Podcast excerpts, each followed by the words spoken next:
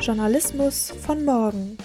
Der Podcast über Berichterstattung in digitalen, vernetzten Gesellschaften. Mit Michael Brüggemann, Professor für Kommunikationswissenschaft an der Universität Hamburg und Christine Leitner. Ich muss gestehen, die Zeit vergeht so überraschend schnell. In einer Woche ist schon Weihnachten und für uns bedeutet das, dass wir heute die letzte Folge für dieses Jahr einläuten. Mein Name ist Christine Leitner. Ich begrüße Sie herzlich zur sechsten Episode des Podcasts Journalismus von morgen und zum heutigen Thema Paartherapie.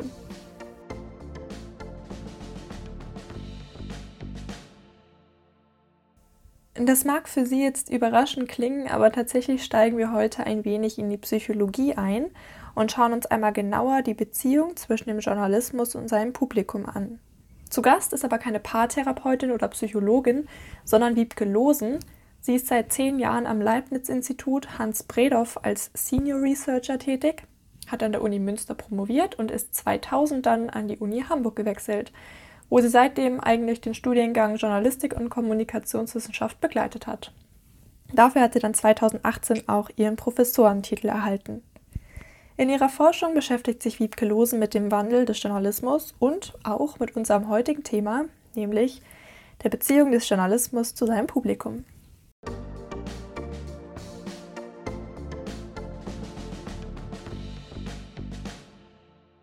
Beziehungen sind nicht immer leicht. Manchmal hat man sich tierisch gern, vertraut dem Partner oder der Partnerin blind und manchmal knirscht es ganz schön im Mauerwerk. Im schlimmsten Fall hagelt es dann Beschimpfungen und Beleidigungen, man geht sich aus dem Weg und will eigentlich gar nichts mehr voneinander wissen. Wenn wir uns die Kommunikation zwischen Journalismus und seinem Publikum einmal genauer ansehen, dann können wir leider auch dort häufig diese Tendenzen beobachten. Wahrscheinlich haben Sie jetzt gerade Facebook oder Twitter im Kopf, wo sich enttäuschte Userinnen und User, aber auch erklärte Pressegegnerinnen und Gegner über die Berichterstattung auslassen. Wiebke hat sich diese Beziehungskrise einmal genauer angeschaut und erklärt uns jetzt, woran es eigentlich hakt. Spaßeshalber bin ich in die Rolle, was heißt spaßeshalber? Vielleicht war es gar nicht spaßeshalber. In die spaßeshalber in die Rolle einer Beziehungstherapeutin ge gestiegen und habe also in diesem gesamten Framing eigentlich über die Beziehung zwischen Journalismus und Publikum geredet, weil ich, ich beschäftige mich schon so lange damit, dass ich zwischendurch den Eindruck hatte, jetzt könnte ich eigentlich auch Beziehungstherapie anbieten ähm, für diese doch nicht unkomplizierte Beziehung zwischen Journalisten und ihrem Publikum. Man könnte auch fragen, ähm, wer hat Angst vom Publikum? Niemand. Und wenn es kommt, ähm, so könnte man das vielleicht ähm, ja, formulieren, was im, im, Journalismus in den, in den letzten 20 Jahren, schon ja mehr als 20 Jahren, nämlich mit der, in der Zeit mit dem Aufkommen des Internet und später dann sozialer Medien, äh, wie sich diese Beziehung zwischen Journalismus und Publikum ähm, gewandelt hat. Eins ist jedenfalls klar, Journalismus braucht ein Publikum, Journalismus braucht sein Publikum, darüber besteht ja absolute Einigkeit. Ich würde sogar so weit gehen zu sagen, man kann Journalismus ohne Publikum gar nicht denken. Ähm, darüber besteht auch gar keine Uneinigkeit. Also wenig, we, weder im Journalismus noch in der Forschung, in theoretischer Hinsicht. So.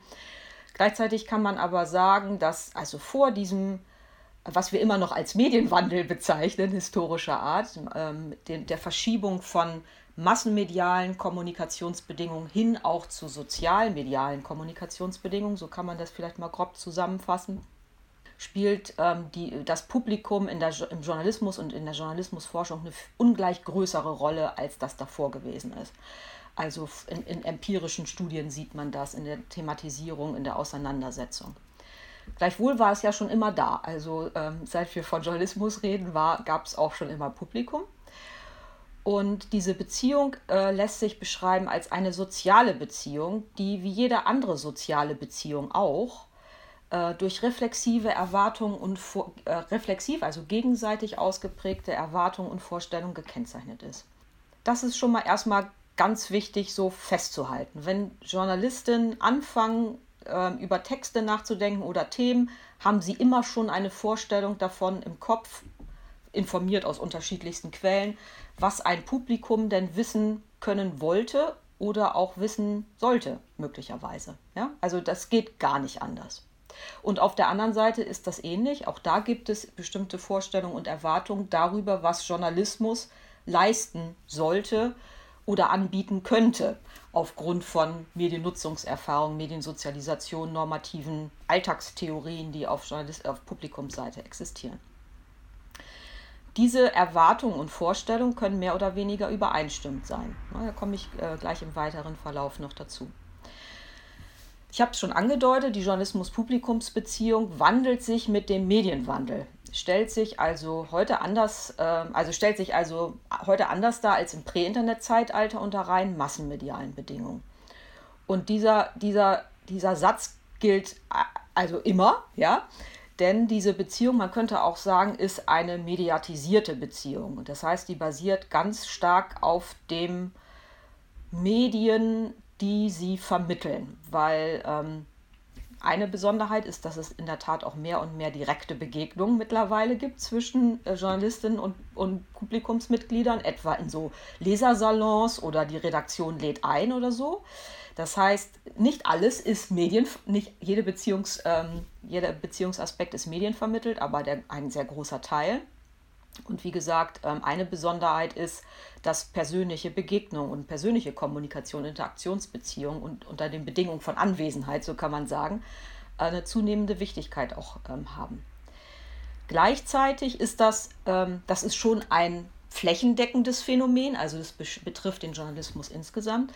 Gleichzeitig sehen wir aber sehr unterschiedliche Ausprägungen des, äh, dieses Wandels auf organisationaler Ebene und auch auf individueller Ebene. Das heißt, Redaktionen haben unterschiedliche Strategien mit, mit Form von Publikumsbeteiligung, mit denen sie sich ja schon beschäftigt haben, jetzt in ihrer Diskussion umzugehen. Ja?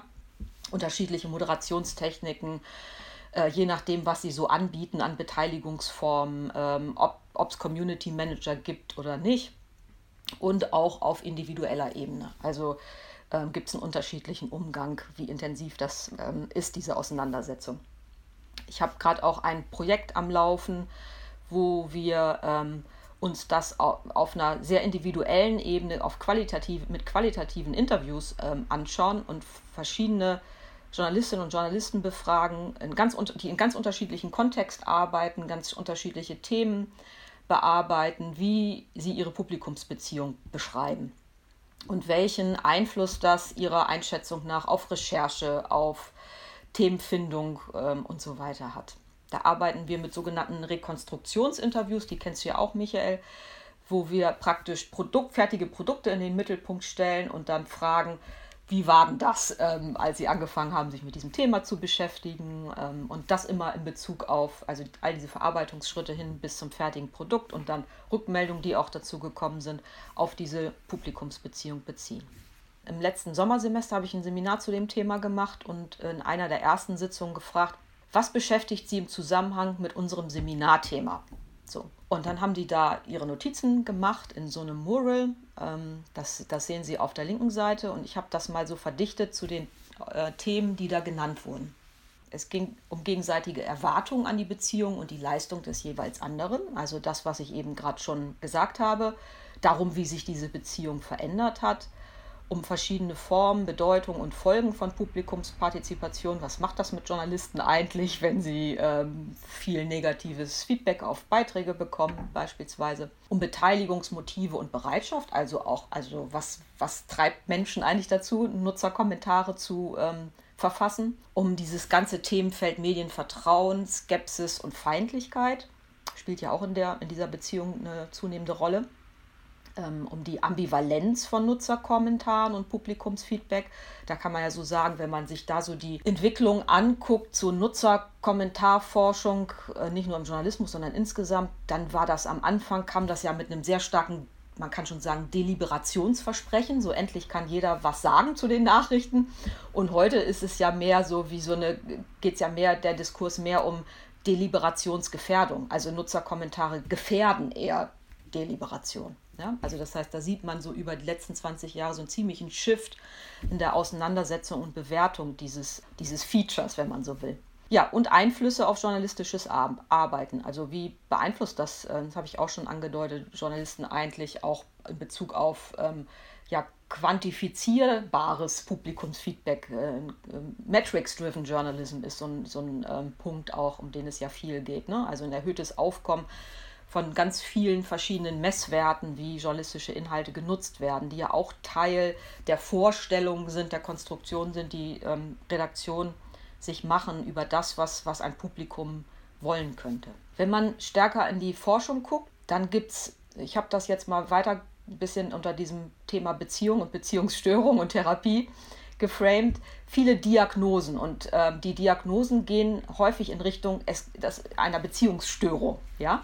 Und sich wandelnder Erwartung. Also zum Beispiel ist viel die Rede von einem Gap zwischen journalistischem Angebot und nutzerseitiger Nachfrage. Und das ist eigentlich so ein Klassiker in der Journalismusforschung ähm, oder auch in der Kritik am Journalismus, auch ein Klassiker der Medienkritik Journalisten äh, wüssten nicht äh, ähm, oder wäre es egal, was das Publikum will. Also die kümmern sich eher um ihre eigenen Vorstellungen. Ist genauso ein Vorwurf wie die andere Seite. Ne? Also kümmern sich zu stark um Publikums oder sind zu stark an den Erwartungen eines Publikums orientiert. Also hier so eine Studie, die auch News Gap heißt von Bukowski und Mitchellstein. Die heißt auch der News Gap die ermitteln da eben eine An, also ein Gap zwischen journalistischem Angebot, also Relevanzkriterien und nutzerseitiger Nachfrage. Es ist viel die Rede von einem fragilen Vertrauen in Medien, was ja auch für eine Beziehungsstörung steht. Ähm, wir reden viel über die allgegenwärtige Medienkritik in Nutzerkommentaren, auch ein Indikator für Beziehungsstörungen möglicherweise, dass äh, Journalismus nicht immer den Erwartungen dessen entspricht, was das Publikum sich wünscht. Und äh, wir wissen, dass sich mit dem Medienwandel neue Erwartungen in Bezug auf Transparenz, Partizipation und Dialog entwickeln. Ne? Also nicht in allen Teilen des Publikums, aber doch in den partizipationsfreudigeren. Ne? Und wenn man nach äh, Transparenzerwartungen fragt, ist das etwas, was ganz hoch im Kurs steht. Also dass ähm, besonders Menschen mit hohem Medien, also äh, Mediennutzungsverhalten, stark ausgeprägten Mediennutzungsverhalten, Wert auf Quellentransparenz legen beispielsweise oder Wert darauf legen, dass im Journalismus erklärt wird, wie Selektion eigentlich zustande kommt. Es gibt auch eine Reihe von Vorschlägen für Beziehungstherapien, wenn man so will. Also wie können wir eigentlich for forschungsseitig damit umgehen, dass wir diese Beziehung besser verstehen, besser erforschen können oder ähm, eben vielleicht auch was an diesem Gap ändern können, wenn man so will. Also ein Vorschlag ist, ist der sogenannte Audience Turn. Ähm, den Irene Costera-Meyer zum Beispiel ähm, stark macht. Also eine, dahinter steckt so die Idee einer stärker nutzerzentrierten Journalismusforschung. Also Journalismus stärker von Nutzerseite aus erforschen in Bezug auf, also auf ähm, ja, Erwartungen an Journalismus. Also das ist eigentlich ein, ein Shift sozusagen, weil Journalismusforschung ja traditionellerweise eher Kommunikator und Produktionsforschung ist und, und nicht so sehr Publikumsforschung, gibt es ja so eine Arbeitsteilung in der Kommunikationswissenschaft, klassischerweise. In der Journalismusforschung verschiebt sich das stark durch diesen Audience-Turn. Und, ein, äh, und eben ein relationaler Shift auch in der Forschung, der erkennbar ist, mit Studien, die sich so auf äh, beiden, beiden Seiten ähm, versuchen, Erwartungen zu erheben und sich dieser kla klassischen, also oder sich dieser Frage zuwenden, äh, empirischer Hinsicht, wie kongruent sind journalistische Selbsterwartungen und Erwartungen des Publikums eigentlich noch. Ja? Wenn diese Beziehungsstörungen so eklatant sind, äh, kommt natürlich sofort die Frage auf, wie, wie kongruent sind die noch.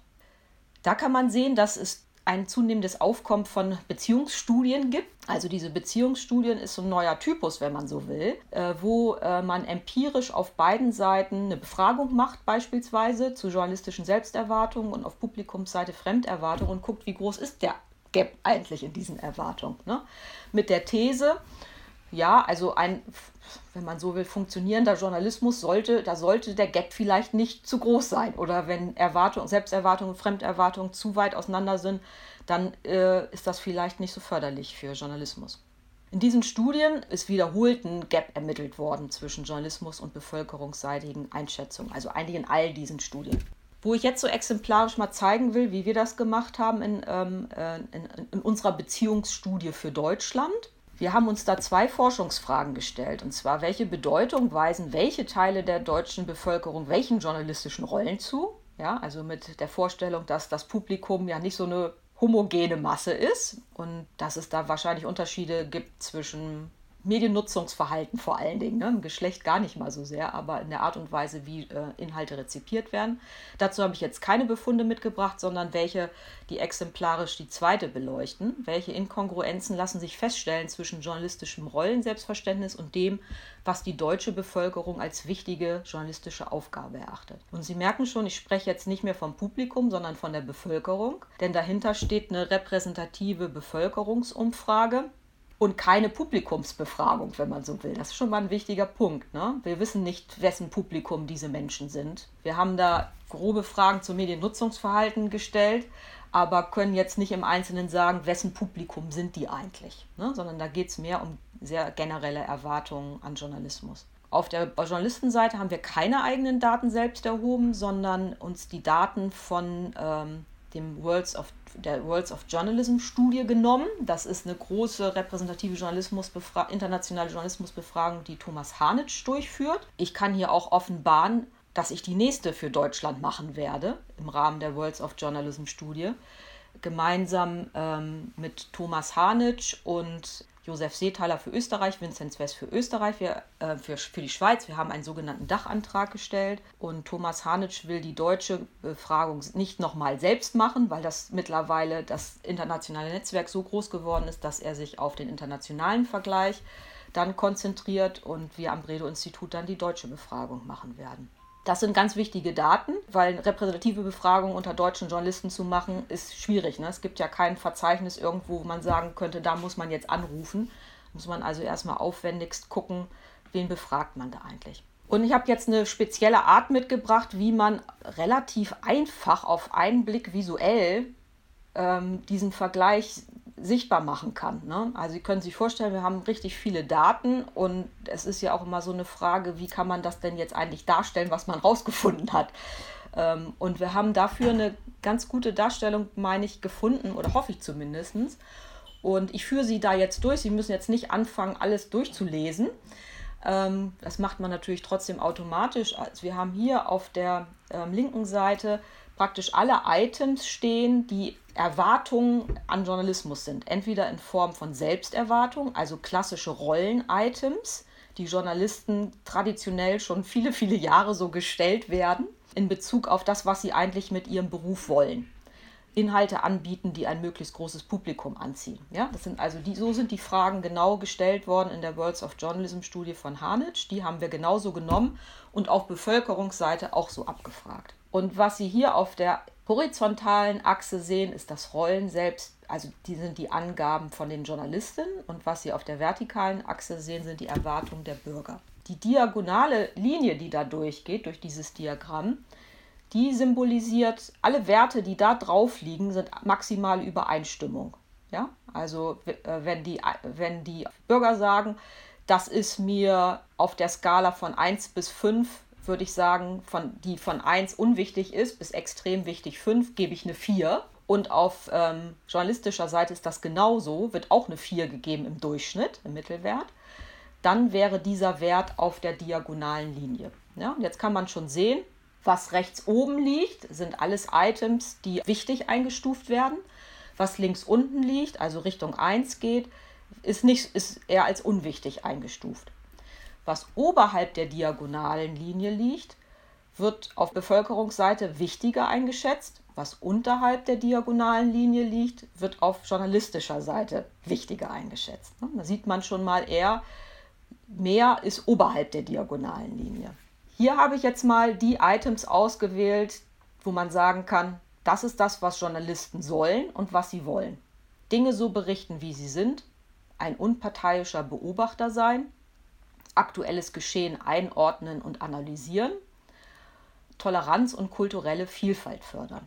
Ja, die Punkte dahinter deuten auf ähm, ähm, Unterschiede, signifikante Unterschiede hin. Und da sieht man, dass, ähm, da, dass auch wenn die recht kohärent sind, es trotzdem noch Unterschiede gibt, ne, die signifikant sind. Ähm, außer bei äh, Dinge berichten, wie sie sind. Also das liegt ja quasi fast direkt auf der Linie. Also da herrscht, herrscht maximale Einigkeit. Ne? Das ist das Wichtigste auf beiden Seiten, Dinge so berichten, wie sie sind. Also das, was wir so mit dem objektiven Journalismus äh, verbinden würden. Was uns tatsächlich überrascht hat ähm, bei dieser äh, Befragung war, dass äh, Toleranz und kulturelle Vielfalt fördern. Äh, auf, also, dass wir das auf journalistischer Seite so ausgeprägt ist, wussten wir ja, weil die Daten gab es ja schon, aber auf Bevölkerungsseite auch so hoch ist und dass das relativ kohärent ist. Ja? Also, das ähm, ist ja eher etwas, was, wo man sagen würde, okay, das steht eher für eine vielleicht sogar, kann man vorsichtig formulieren, etwas aktivistischere Form von Journalismus, also jedenfalls nicht eine rein objektive.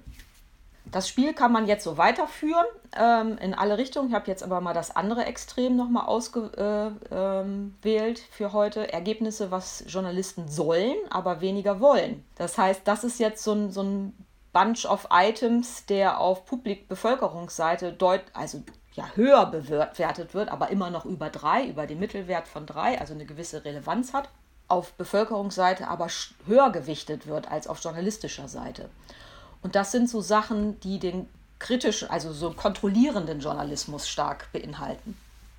Die Regierung kontrollieren, die Wirtschaft kontrollieren, für sozialen Wandel eintreten, nochmal wieder so eine aktivistischere Geschichte, ein Gegengewicht zur ähm, Regierung bilden, aber auch sowas, was völlig konträr dazu zu liegen scheint, jedenfalls aus journalistischer Sicht, wie nationale Entwicklung unterstützen. Ja? Sind also Sachen, die sich auf Bevölkerungsseite offensichtlich nicht unbedingt widersprechen, jedenfalls im Durchschnitt. Wenn man dann in einzelne Segmente guckt, dann sieht man natürlich auch nochmal Unterschiede. Aber ähm, also dieses, was man so kritisch kontrollierenden Journalismus äh, nennen könnte, spielt auf oder wird auf Bevölkerungsseite sehr viel höher eingeschätzt als auf journalistischer. Das ist für Deutschland auch gar nicht so sehr überraschend, weil investigativer Journalismus, da würden ganz viele Journalisten in Deutschland sagen, ja, das ist total wichtig, aber ist gar nicht Teil meines Jobs, ne? ist gar nicht ähm, etwas, was so tagtäglich zu meinen Routinen gehört. So, ich komme jetzt schon zum Fazit. Was deutsche Journalistinnen am meisten tun wollen, ist auch das, was sie in den Augen der meisten Menschen tun sollen. Also da kann man sagen, vielleicht ist das ein Indikator für gar nicht mal so eine schlimme Beziehungsstörung, wobei wir da jetzt noch nichts dazu wissen, was die Bevölkerung meint, wie gut sie das tun. Ne?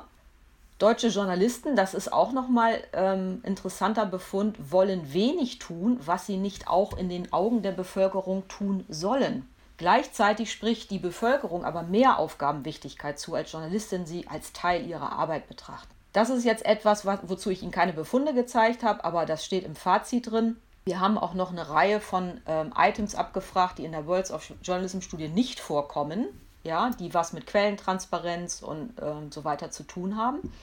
Also wie wichtig ist das? Äh, und das schneidet auf der Bevölkerungsseite relativ hoch ab. Äh, also Quellentransparenz und kritisch kontrollierender Journalismus hat in den Augen der Bevölkerung eine besondere Bedeutung. Und die Aufgaben eines kontrollierenden, politisch-aktivistischen Journalismus sind für die Bevölkerung wichtiger, als Journalistinnen sie als Teil ihrer Aufgabe betrachten. Das haben wir eben auch an den roten Bubbles gesehen.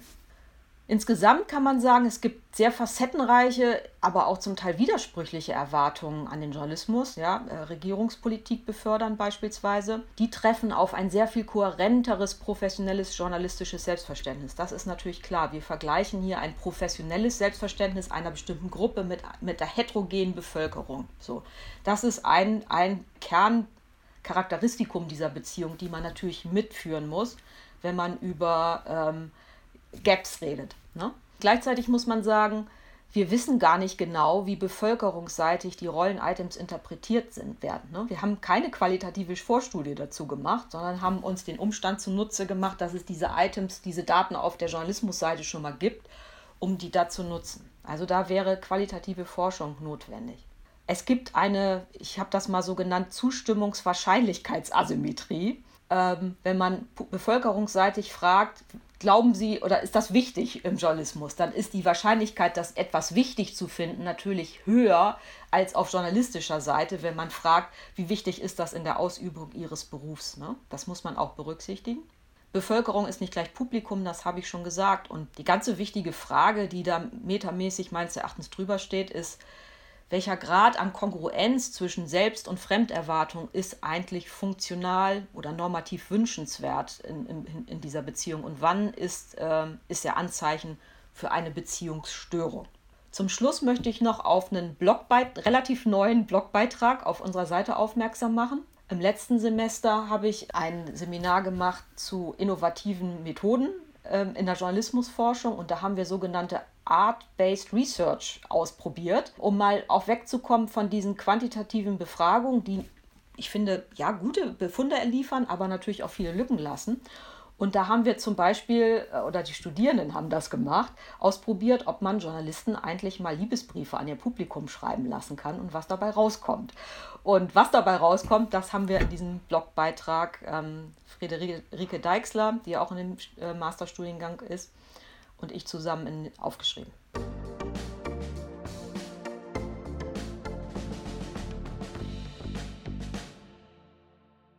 Wenn in Beziehungen die Fetzen fliegen, dann tun sie das meistens face-to-face. -face. Beim Journalismus und seinem Publikum ist das so nicht möglich, da verlagert sich das Ganze ja in die sozialen Medien, zum Beispiel auf Twitter oder Facebook.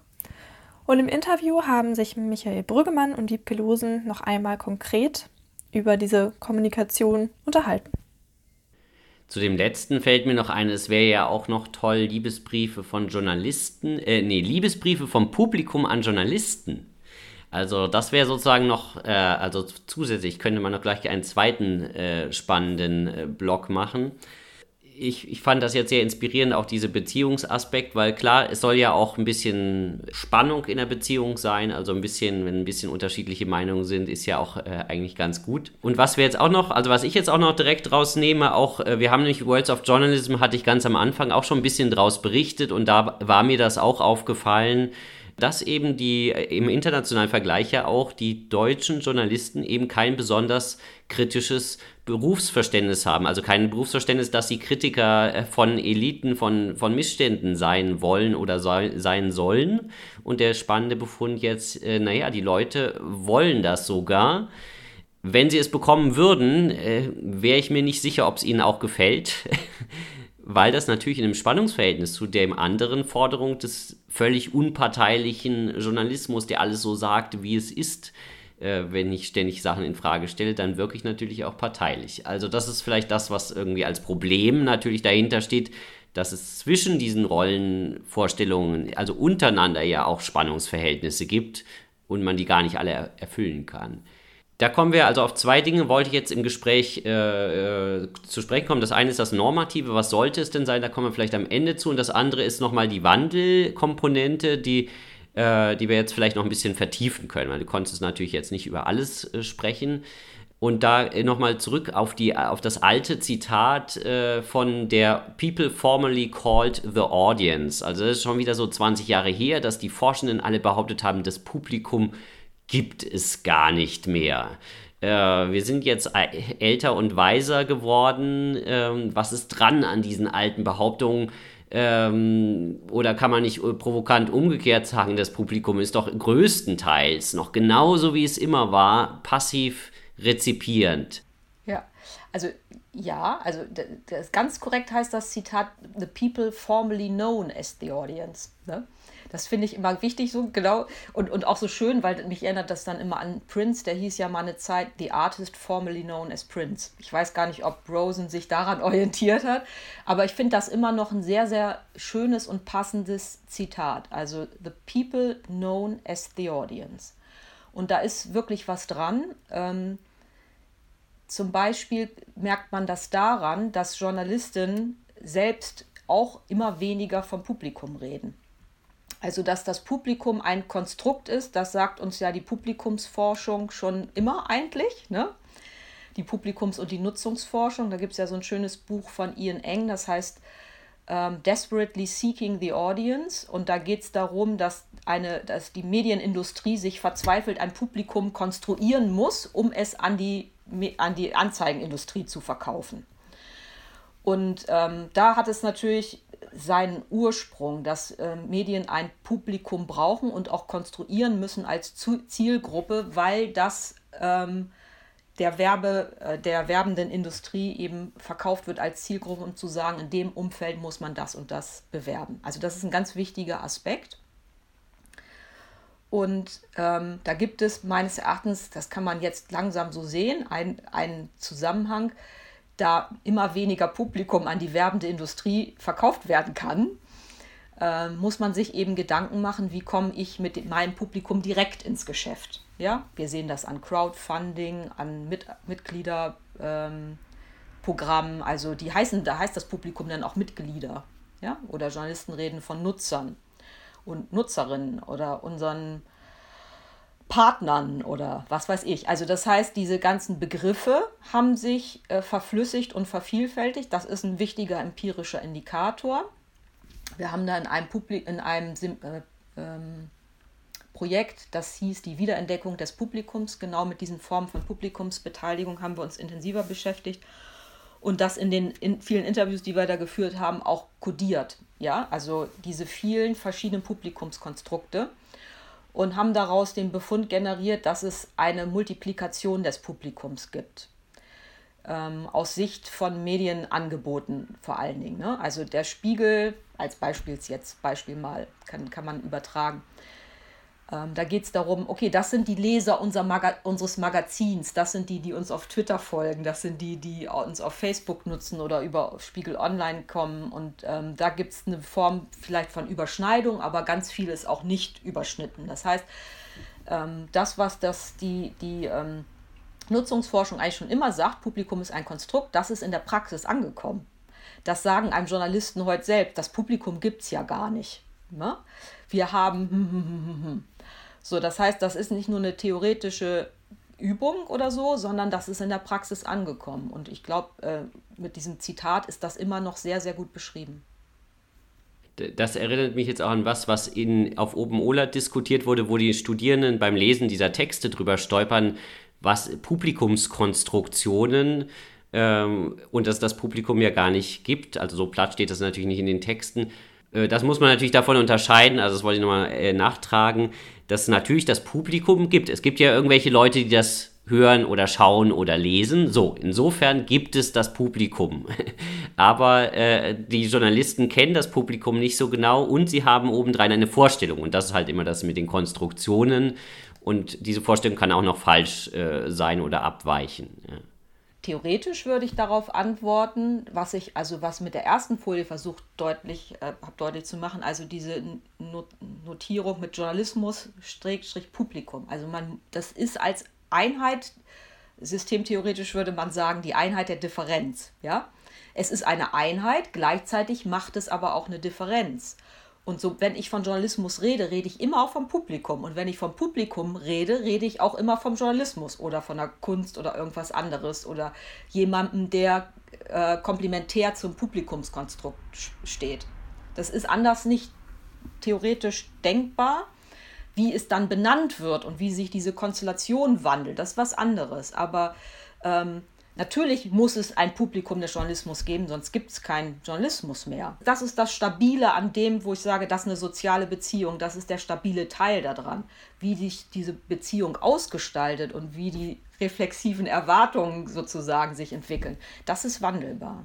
Vielleicht, du hast gesagt, das Publikum multipliziert sich. Also die Leute, die Journalisten haben jetzt auch verstanden, okay, die Magazin hat vielleicht ein anderes Publikum als online.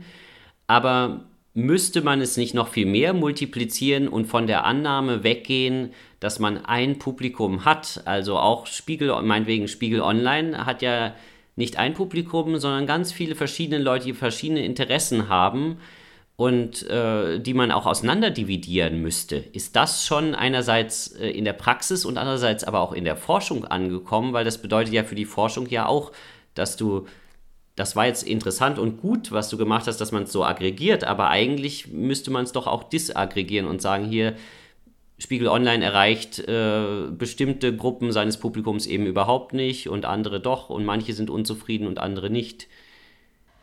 Ja, also auch eine zweiteilige Antwort. Also eine Geschichte, also ein, ein ich sag mal so verdichtete, wie ich das gerade mit der Multiplikation gesagt habe, habe ich auch gefunden dafür. Also äh, Journalisten kann man vielleicht auch sagen, leiden an multipler Publikumsstörung. Also Sie merken schon, ich mag gerne diese psychologischen Metaphern, ne?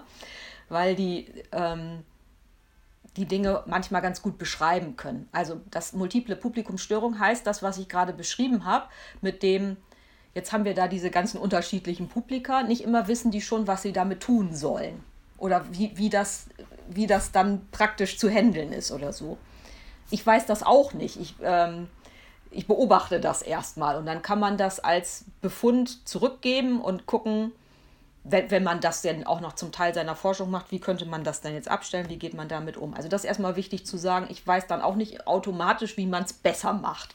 Aber erstmal das zu beobachten äh, oder als wissenschaftlichen Befund herauszustellen, ist, ist ja erstmal unsere Leistung so auf wissenschaftlicher Seite. Wenn wir jetzt gucken, was wir in normativer Hinsicht an Journalismus, von Journalismus erwarten, dann sieht man, äh, sieht man in diesen Debatten darum ja auch wieder eine Paradoxie. Also das, und das ist eine ganz alte. Die hat, die kennen wir schon aus der Quotendiskussion.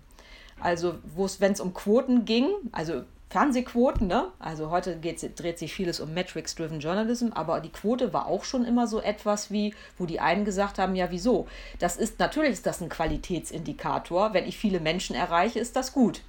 Während die anderen dann gesagt haben, nee, das ist doch eine Verflachung der, der Qualität ähm, wenn, das viel, wenn, wenn das massentauglich ist. Und zwischen diesem Spannungsfeld gehen die Diskussionen immer und immer und immer. Das ist sozusagen eine Konstante in der Medienkritik, aus die Journalismus genauso wenig rauskommt wie aus dem, was du eben beschrieben hast mit diesem objektiven und kritisch aktionistischen. Ne? Das heißt, das ist voller Paradoxien und Minenfelder. Ähm, und das gilt auch dafür. Und wir können ja nicht auf der einen Seite sagen, wir wollen, dass Journalismus sich an gesellschaftlicher Relevanz orientiert. Und ich glaube, für eine Orientierung an gesellschaftlicher Relevanz braucht es ein Publikumskonstrukt wie das Publikum und eben nicht eine Orientierung an individuellen Nutzerbedürfnissen. Wobei es natürlich auch Quatsch wäre zu sagen, dass gesellschaftliche Relevanz nicht auch etwas mit individuellen Nutzerbedürfnissen zu tun hat. Denn das alles spielt sich ja in einer Gesellschaft ab. Die fliegen ja nicht irgendwo in unterschiedlichen Universen rum. So, ähm, genau, deswegen ist, kann man schon sagen, auf der einen Seite ist es wahrscheinlich schon gut, etwas mehr über Nutzungsbedürfnisse zu wissen. Aber ich würde genauso unterschreiben zu sagen, da gibt es auch ein gewisses Maß. Also, und das sieht, sieht ähm, das Publikum im Übrigen genauso. Ja? Also zu den Erwartungen gehört ja, dass, das, der, dass die schon wissen, was sie tun. Ja? Diese Arbeit überlasse ich gerne den Profis. Oder da gehe ich davon aus, dass die wissen, was das Wichtigste ist. Ja, eine Leistung, die erwartet wird, eine professionelle Leistung, die erwartet wird. Und diese Fragerei, was sollen wir denn da jetzt machen und was ist das wichtigste Thema und so, ja, das ist, kann ein wichtiges Instrument sein, um Publikumsbeziehungen ähm, zu stabilisieren und natürlich sich auch mal irritieren und überraschen zu lassen. Aber ähm, die professionelle Attitüde, ähm, die, die ja sozusagen Teil der journalistischer DNA ist, zu wissen, was das Wichtigste ist, äh, die sollte sich, sollten sich Journalisten meines Erachtens nicht abgewöhnen komplett. Und äh, interessant ist, dass du auch sagst, das ist auch Erwartung des Publikums, weil es gibt ja, und das ist auch vielleicht schon wieder ein bisschen aus der Mode gekommen, eben die Erwartung, ja, der, das Publikum sind jetzt alle, wir sind jetzt alle Journalisten, aber vielleicht will eben ein Großteil des Publikums gar nicht Journalist sein, sondern ein journalistisches Produkt gerne konsumieren. ja. das ist, das ist definitiv so. Also da, da sage ich jetzt mal definitiv aus, auf Grundlage der, der Forschung, die es dazu gibt. Reuters-Survey oder eben auch, also was man aus Befragungen weiß, äh, dass, dass es diejenigen, die kommentieren, sich beteiligen und so weiter, immer nur ein ge gewisser Prozentsatz ist, ein relativ kleiner Prozentsatz ist. Ne? Ähm, ich, ich, trotzdem ist, ist das gesamte Movement da nicht zu unterscheiden. Also ich sa würde sa sogar sagen, was man da beobachten kann, ist äh, eine Funktionserweiterung des Journalismus dahingehend, dass wir bisher, also jetzt in theoretischer Hinsicht gesagt haben, okay, die Funktion des Journalismus ist, Themen, äh, Themen zu, zur Verfügung zu stellen, Themen zur Selbstbeobachtung der Gesellschaft zur Verfügung zu stellen. So sagt man das im systemtheoretischen Duktus, findet man aber auch in anderen, aber dann ein bisschen mit ein bisschen anderen Wording. Und heute geht es auch darum, mittlerweile auch darum, die Anschlusskommunikation, die diese Berichterstattung auslöst, zu verwalten, zu organisieren. Das ist eine Funktion, das kann man als Funktions- und Leistungserweiterung des Journalismus beschreiben. Und das mag Ihnen jetzt gar nicht mehr so besonders vorkommen, sozusagen, aber wenn man sich das in einem historischen Zeitraum von ja nur 20 Jahren anguckt, dann ist das ein verdammt nochmal echt ziemlicher Kulturwandel. Und man wundert sich dann manchmal, dass das äh, in, in Redaktionen immer noch so ein Thema ist und immer noch tatsächlich unter dem Aspekt von Wandel und das ist anders als früher behandelt wird. Das machen ja nicht wir nur alleine, sondern diese Wandelrhetorik und das hat sich alles verändert, die ist im Feld selbst ja auch noch ganz, ganz stark ausgeprägt. Und die Wandelrhetorik geht dem Wandel vielleicht auch voraus. und manchmal kommt der Wandel auch gar nicht. Äh, ein Wandel, wo man auch fragen muss, ob der wirklich so ist, in, nicht in deinem Text, sondern in einem anderen Text stand, dass Boulevardisierung eine praktisch, ich habe das so gelesen, zumindest eine praktisch zwingende Folge von intensivierter Publikumsorientierung ist. Ja, also ich halte ja von solchen sehr generalisierenden Aussagen sowieso nichts, weil ich mich dann immer frage, okay, woher weiß man das denn jetzt? Ne? Ähm, oder wie, wo ist da jetzt die empirische Evidenz? Oder habe ich da immer das gesamte Mediensystem im, im, Blick, um zu sagen, überall flächendeckend Boulevardisierung? Ich glaube das nicht. Also, ähm, also im Allgemeinen spielt es sich immer zwischen Spannungsverhältnissen ab, wo man immer beides sieht. Man sieht immer bestimmte Arten von Verflachung, aber eben auch eine Zunahme von jetzt ja auch in investigativen Journalismus. Also wir haben gerade gesagt, okay, investigativer Journalismus spielt in Deutschland traditionell nicht so eine große Rolle, aber in den letzten Jahren kann man sehen, dass es eine Aufwertung des investigativen Journalismus gibt. Also Beispiel Korrektiv oder eben auch gerade jetzt viel die Diskussion, wir müssen ähm, uns um andere Finanzierungsmodelle für Journalismus kümmern und ähm, jetzt Corona-Pandemie zu Wichtigkeit verlässlicher Information, Gegenpart zu Fake News und so weiter. Ne? Also das heißt, man sieht immer beides und ähm, das kann man im Journalismus ja gut, ich würde immer sagen, kaum so gut wie anderswo beobachten, aber das kann ich ja nun halt auch am besten, deswegen ist das vielleicht auch ein blinder Fleck. Aber wenn man mal merkt oder wenn man sich mal angewöhnt, mehr in diesem paradoxien und dialektischen Blick drauf zu gucken, dann sieht man relativ zügig, ne, das ist so einfach nicht. Im Allgemeinen ist es beides. Vielleicht kommt die Boulevardisierung auch nur dann, wenn man Publikumsorientierung nur so versteht, dass ich mich nur an den Klickzahlen orientiere. Also wenn ich nur, weil, die, weil das Publikum auf nackte Menschen und Tiere klickt, denke, ich kann nur, nur noch diesen Inhalt äh, geben, dann, äh, dann ist das wahrscheinlich schon zwingend, dass es schlechter wird. Absolut. Und da wissen wir ja wiederum auch, also ich habe da vorhin Irene Costera-Meyer zitiert und Tim Groth-Grömeling, die haben auch so einen schönen Artikel geschrieben, ich weiß, der heißt irgendwie Clicking, Sharing, Liking, Snacking, mhm, irgendwie sowas. Und das ist eine qualitative Studie dazu, äh, zu Nutzer, äh, da wurden Nutzer interviewt, was bedeutet das, wenn du da draufklickst? Oder wie konsumierst du eigentlich Nachrichten? So. Und die haben eben ganz unterschiedliche Praktiken von Nachrichtennutzung da ähm, gesammelt. Also so, es wird gar nicht draufgeklickt, sondern einfach nur so drüber gescrollt und dann habe ich schon so eine Orientierung. Ne? Ähm, da, das, da kommt in den Redaktionen überhaupt nichts von an. Ähm, wenn ich da draufklicke, muss das oder das teile, dann ist das nicht unbedingt Zustimmung, sondern das ist möglicherweise eine völlig behämmerte Meldung, die ich weiterleite, um zu sagen, guck dir mal an, was die für ein Blödsinn gemacht haben. Oder ich mache mich nur lustig darüber und komme dann gar nicht wieder auf die Seite. Das heißt also, was diese Metriken dann aus Nutzersicht bedeuten, ist wieder, kann wieder eine völlig andere Sa Sache sein. Ne? Gleichzeitig sind sie auf, auf Praktikerseite sowas wie schon wichtige Orientierungsgrößen. Und wenn man sich jetzt vorstellt, man soll als, als Redakteur oder als Redakteurin sich jetzt noch mit noch mehr granular gemesseneren Nutzungsverhalten auseinandersetzen, äh, dann ist das vielleicht auch nicht ganz die richtige Maßgabe. Ne? Mhm. Oder da ist halt die, die Chance auch für qualitative Forschung und qualitative Interpretation, was das Publikum will. Also das, wir können jetzt davon ausgehen, die Journalisten haben verstanden, das Publikum, da sind Leute, um die muss ich mich auch kümmern irgendwie.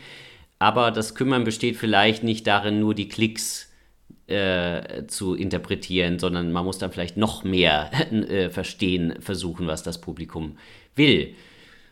Und man muss noch unterscheiden zwischen ich sag mal, äh, verbaler auf Ulrich Beck, ein Soziologe, hat das mal schön gesagt, in, also nicht in Bezug auf das, worauf ich jetzt anwende, sondern in Bezug auf, auf ähm, Geschlechterverhältnisse.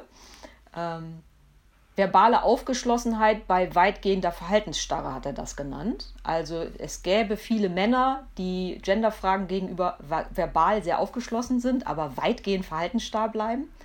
Das kann man auch auf Publikumsbeteiligung im Journalismus übertragen. Also dass in Interviews mit Journalisten merkt man natürlich, alle haben verstanden, dass man sich irgendwie darum kümmern muss, sind extrem verbal aufgeschlossen, trotzdem aber oft weitgehend verhaltensstarr. Ja? Und das bewerte ich jetzt gar nicht als, dass das schlecht ist oder sowas, ne? aber sondern man sieht es erstmal, dass das so ist.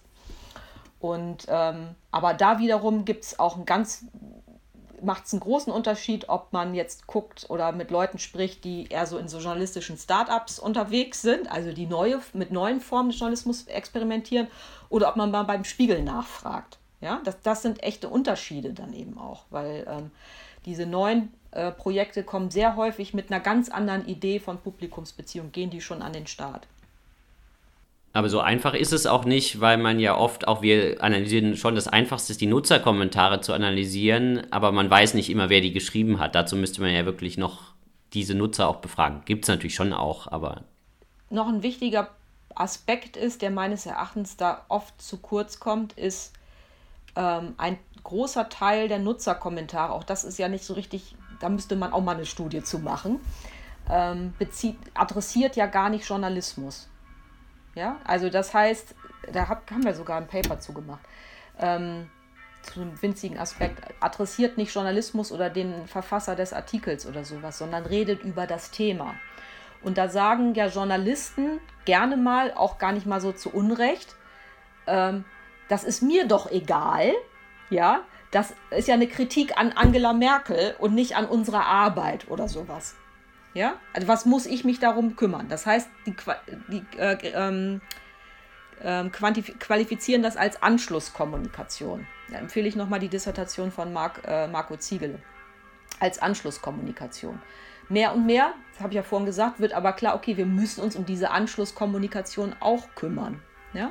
Journalisten interessieren sich im Allgemeinen eher für die Nutzerkommentare, wo zum Beispiel Fehler korrigiert werden in einem Artikel oder die sie wiederum journalistisch verwenden können. Das heißt, Journalisten versuchen aus Nutzerkommentaren wieder journalistischen Mehrwert zu ziehen und sind nicht unbedingt immer an einer Auseinandersetzung dann interessiert, was the thematischer Art oder so. Das gibt es natürlich auch. Also man diskutiert, wie du das gerade gesagt hast, Michael, also in, in so einer Art Debattiergruppe dann über so ein Thema. Ja, das ist aber, das ist aber ein Unterschied. Und ähm, das ist tatsächlich eine Studie, die ich mal versucht, also mit, äh, mit Informatikern zusammen gemacht habe. Wer wird adressiert in Nutzerkommentaren? Der, die Redaktion, äh, ein Bericht, äh, also ein, eine andere Entity sozusagen, also der Informatiker versucht dann da ja Analytiken draus zu entwickeln, wie kann man das automatisiert machen. Und da war die Idee, schafft man es eigentlich, eine Analytik zu entwickeln, die erstmal Nutzerkommentare dahingehend filtert, ob überhaupt der Journalist adressiert ist in den Nutzerkommentar und sich vielleicht dann diesem Kommentar mal näher zuwenden muss. Ne? Also da sieht man ähm, ganz unterschiedliche Arten von Feedback, die aus journalistischer Sicht unterschiedlich Sinn machen. Es gibt eine Studie von meinem Kollegen Sascha Höhlich, der geht um Twitter-Nutzung. Ne? Das ist jetzt nicht so äh, Twitter, also aktiv twitternde Menschen, die nicht Wissenschaftler oder Journalisten sind. Aus denen weiß man, dass die Menschen, die Nachrichten kommentieren, nicht immer, aber häufig eher die sind mit politisch extremeren Meinungen, also sowohl links als auch rechts und relativ wenig Mitte. Das ist schon ein Indikator dafür, ähm, dass bestimmte, äh, also häufig äh, bestimmte Argumente in den Diskurs einbringen, so ein Motiv sein kann oder ist. Ja? Also das ist erstmal wichtig zu sehen, dass es im oft bestimmte Personengruppen ist, sind, die sich an solchen öffentlichen Diskursen beteiligen. Das hängt aber wieder auch vom jeweiligen Medium ab. Also vom Spiegel habe ich mal gehört aus der Redaktion, wir sind ja sowas wie das Bahnhofsklo, da kommt ja jeder mal vorbei und erzählt irgendwas, was ihm gerade so in den Sinn kommt, weil es eben so ein breites Angebot macht, was ein sehr allgemein, also breites allgemeines Publikum anspricht. Ähm, Während man jetzt mit, wenn man mit jemandem von Perspective Daily spricht, ähm, die konstruktiven Journalismus machen, so ein, ähm, in, in, Münster, die äh, Kommentare nur für Mitglieder freischalten. Die sagen dann, ja, wir haben hier sehr intensiven Diskurs zu Thema X und Y unter den Kommentaren. Ja, also es ist wiederum sehr, sehr unterschiedlich. Ist es ein Medium, was sich an eine sehr breite Öffentlichkeit richtet und ähm, deswegen alle möglichen verschiedensten Menschen mit verschiedenen Motiven anzieht? Oder geht es eben um äh, inhaltliche Auseinandersetzung? Im Allgemeinen sagen Menschen, die das tun, dass sie schon ein hohes Involvement für ein Thema haben müssen, um, um ein, sich in Nutzerkommentare einzuklinken. Das heißt, ganz häufig ist es eben, hat es nichts damit zu tun, ich will dem Journalisten mal was sagen, sondern ich will zu diesem Thema mal was sagen. Ja, und ähm, wenn man wiederum Journalisten fragt, darüber kann man ja auch was lernen, über Nutzerkommentare, dann sagen die, ähm, ja, im Allgemeinen wollen die uns was Kritisches sagen. Lob kommt hier relativ selten an.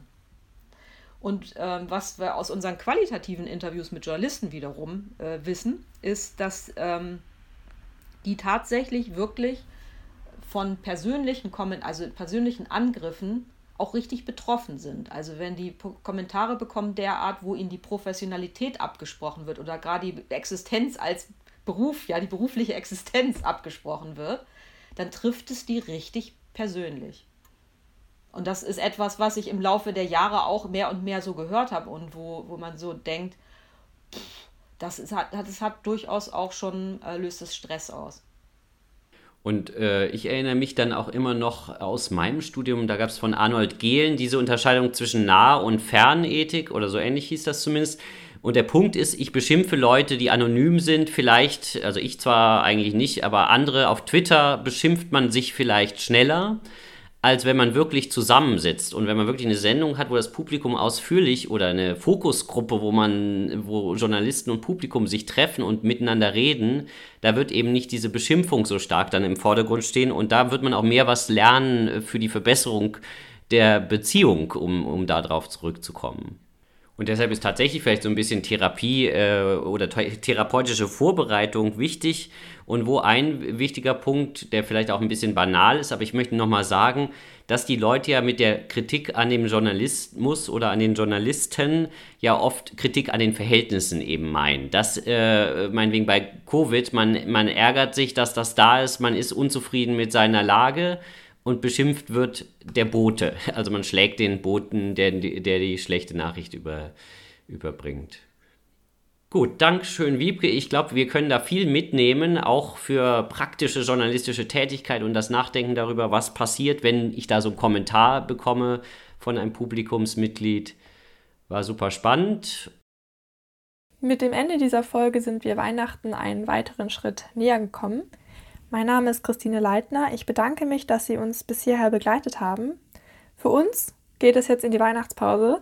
Im nächsten Jahr hören wir uns dann hoffentlich alle wieder. Dann starten wir mit einem ganz neuen Thema, nämlich dem Wissenschaftsjournalismus und der Klimaberichterstattung. Bis dahin, frohe Festtage und einen guten Rutsch ins neue Jahr 2021.